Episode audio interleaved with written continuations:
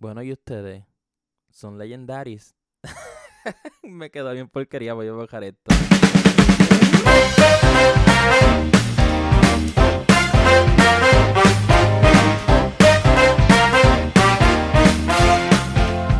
Bienvenidos gente a Weekly Pop, que hasta aquí todos Carlos Iván Y hoy por fin salió Legendary, el último álbum de Daddy Yankee Que honestamente yo no tenía muchas expectativas porque pues si nos ponemos a pensar en las canciones que la había sacado últimamente, ya sea El Pony, Problema, etcétera, son eran canciones que literalmente mucha gente la estaba criticando porque estaban malas y no era de la altura de la de Yankee, le estaba haciendo música para TikTok.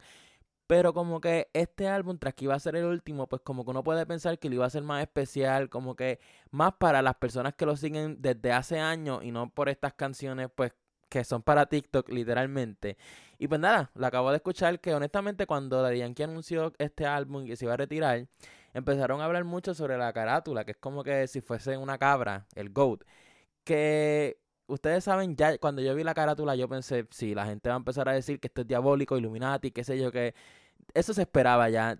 De verdad, honestamente, para hacer su último disco no me gustó la carátula porque no sé, la veía muy básica, pensé que podían hacer algo mucho mejor de verdad. Pero anyways, la carátula pues no tiene nada que ver, vamos a hablar de lo que está dentro, que es el contenido. Y es que, wow, me sorprendió que no estuviese ni Anuel ni Jay Corte en este disco, ya que pues es el último de Daddy Yankee, o sea, si no grabaron con Daddy Yankee ahora no van a grabar nunca más en sus vidas, por eso me sorprendió mucho. Eh, wow, el intro, que cuando vi que era con Michael Buffer, que era el de boxeo, que todos lo conocen, el de Let's Get It Rumble. En verdad el intro me gustó bastante, como que no tiene nada de canción, pero fue un buen intro, honestamente. Y lo sigue campeón, que eso sí, eh, si les cuento que cuando yo estaba escuchando esa canción, que era la primera del disco, estaba bien emocionado, él estaba fronteando un montón.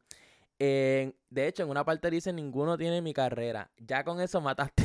Daddy que acabó de matar a, todo el género literalmente.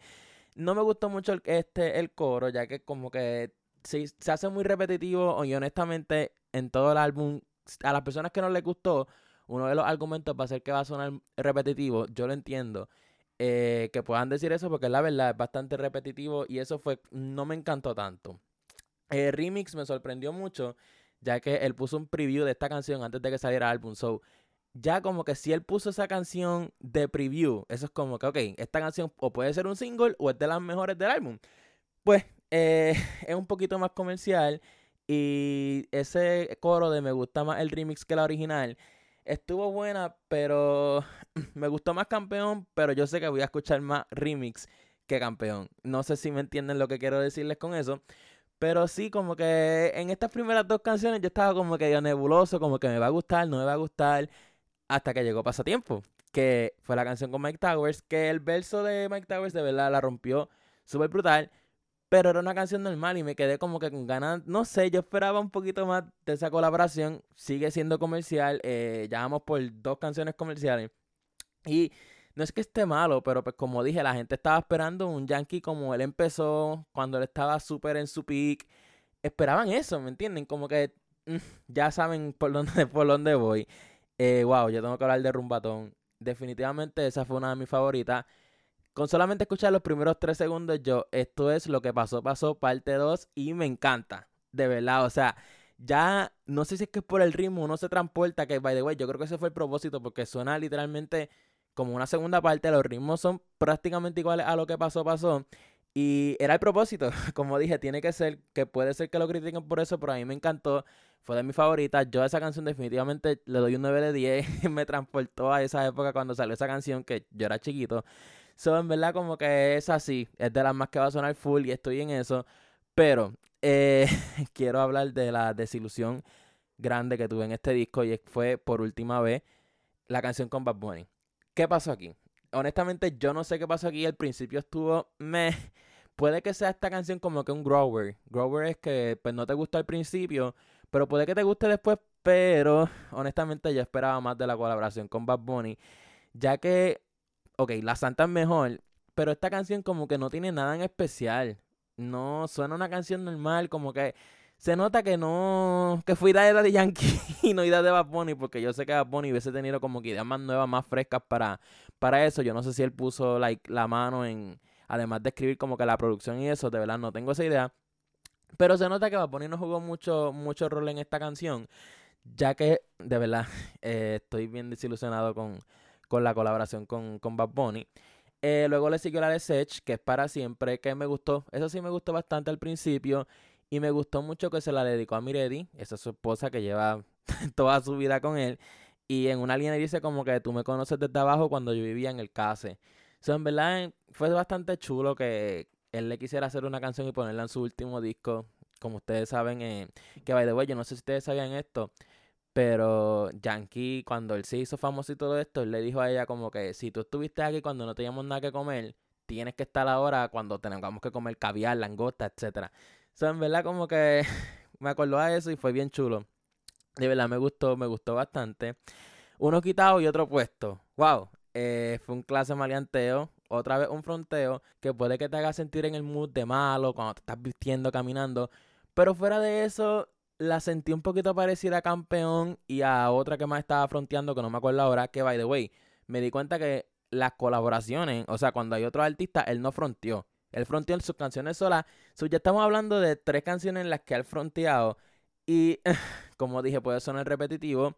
Eh, por eso fue que como que, mm, no sé. El abusador del abusador también fue como que una rumba más salsa, pero sonaba un poquito a rumbatón. Sonaba como, no sé, no sé si eran los coros, de verdad que yo no sé. Puede ser que como es la primera vez que lo estoy escuchando. Eh, pues después con el tiempo me estén gustando más canciones, solo digo por ver número mil, ya que pues puede ser eso, pero de verdad que mm, tampoco me gustó. Enchuleteado, honestamente, enchuleteado, pensé en darle skip en los primeros segundos. Yo creo que eso fue una canción de relleno. Para los que no saben, una canción de relleno es básicamente como que una canción como que, ok, tengo tantas canciones, déjame poner esta canción, como que mm, no es la mejor, pero vamos a ponerla para que haya más canciones. Esa es una canción de relleno. Y otra vez está roncando de nuevo. Y no, el problema no es que tenga mucho este, que fronte mucho esto y lo otro. Pero es que yo siento que dice lo mismo. De verdad, yo no sé si yo soy el único. Pero gracias a Dios que llegó Agua con Raúl Alejandro y le dio un flip completamente al disco. Ya que, by the way, parece que se va a hacer el próximo single porque supuestamente varias promociones van a salir mañana o el día de hoy, si me está escuchando esto viernes. Eso parece que esta es la que van a promocionar y me gustó mucho que suena como The Weeknd, a Blinding Lights, Flow de los 80. De verdad esa canción me gustó un montón. Se parece un poquito al principio, me sonó un poquito a todo de ti, pero todo de ti tiene ese mismo vibe. Son, ¿verdad? Me gustó bastante. Me gustó que no hayan hecho un reggaetón hicieron algo nuevo, algo fresco. So, por eso es que se las tengo que dar y me gustó mucho. Fue de mi favorita. Eh, Zona del Perreo con Nati Natacha y Becky G. Eh, wow. Esa canción también esperaba un montón. Y son una canción normal. Y no sé si es que me entienden cuando yo digo una canción normal. Me refiero como que una canción más del montón. Que, o sea, poner a Becky G y a Nati Natacha otra vez, que lo que han tenido son palos y palos. En esta canción, más con el título Zona de Perreo, mm, suena como dije, una canción normal. Esperaba muchísimo más. Eh, igual que Hot. Hot con Pitbull. Me sentí en los 2010, eso me gustó, ya que pues Pitbull fue parte de, en esa época de nosotros. So me gustó que dieran como que ese vibe, ese flashback. Me gustó el sentimiento que trajo la canción, pero le terminé dando skip. Porque, no sé, como que no la... No sé, de verdad. Y como dije, por vez número mil. Puede ser que como es la primera vez, pues como que hay que, hay que dejar que el álbum madure, como dicen. So, en verdad no... No quiero que piensen como que, ah, este es un Jerry y esto y lo otro. No, porque yo tenía... O sea, yo esperaba, en verdad, deep down, yo esperaba bastante cosas buenas y me están gustando algunas canciones pero como que no sé, todavía mm, estaba como que cachando. Y creo que todavía estamos por la mitad del disco. Y como que mucho nebuleo, como que estilo otro. So, llegó la ola. Que la ola estuvo buena. Mm, como dije, suena también igual en las letras. pero estuvo buena. Y puede ser que también haya sido una canción de relleno. Pero la que definitivamente no fue un relleno fue Bon que fue Daddy Yankee con el Alfa, que me dio mucha risa porque antes de que saliera la canción, cuando vi que era con el alfa, yo sabía que iban a decir bom, bom, bom, bom. Y efectivamente eso fue lo que dijeron, el coro fue bom, bom, bom, bom. Bueno, no fue así, pero ustedes, si escucharon, si están escuchando esto, probablemente escucharon el disco, o saben a lo que me refiero. So empezó bien, pero el repetitivo, ese tema de, del alfa, que todo es repetitivo, me gustó, no está mala. Hay algunas partes que uno se queda como que, mm", pero una canción que definitivamente full yo escucharía. El relleno es perfecto. El Rey del Imperfecto yo pensé que iba a ser una canción como que más lenta, suena como... Me gustó que suena como que al Yankee viejo. Eso fue lo más que me gustó de la canción, pero fuera de eso... Mm, y también tienen que tener en cuenta que son 16 canciones, creo, un poquito más. Como que si tú estás escuchando esto en orden corrida, puede que llegue un momento a cansarte y las consideres aburridas. Igual pasa con Impare, que, fue la, que es la penúltima canción. So, ya con esa este penúltima canción, ya yo estaba aburrido honestamente del disco. Pero puede ser que si la escucha aparte, como que una escuche una, después la otra, estilo otro, como que sí, pero como que la esencia de un álbum, escucharlas completas es medio repetitivo y medio canzón con este disco, no sé si es porque hay muchas, de verdad yo no sé.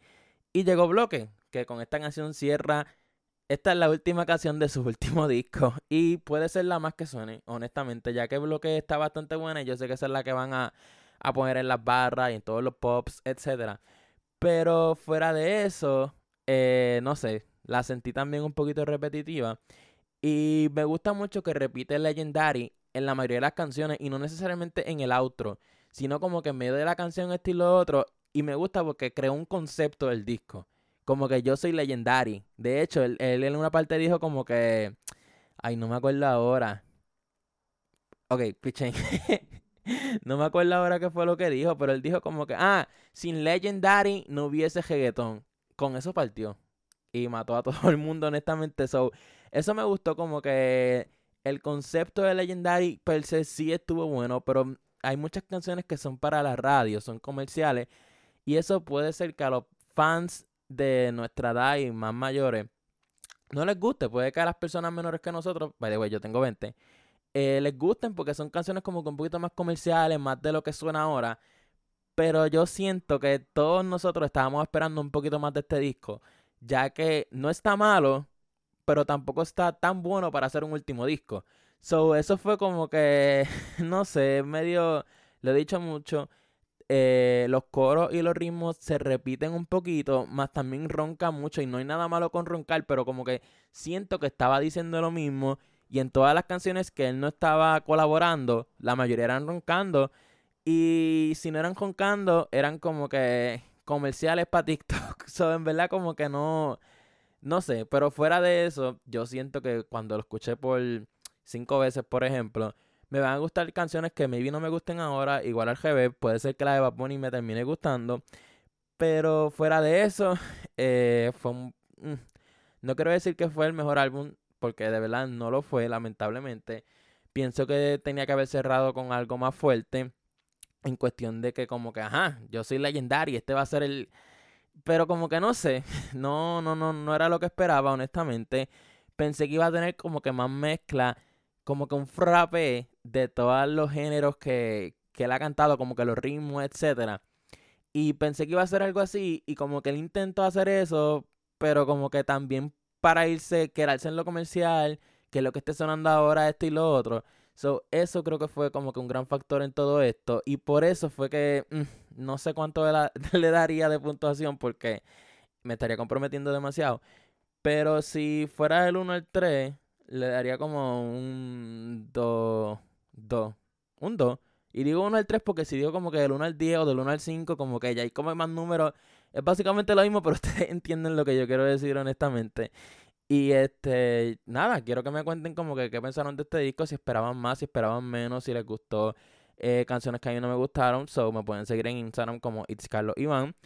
Eh, y pues nada, estamos en Estados Unidos en los top charts, so gracias de verdad. Y pues nada, ya saben dónde conseguirme. Si me está escuchando en Apple Podcast, deja esas 5 estrellas.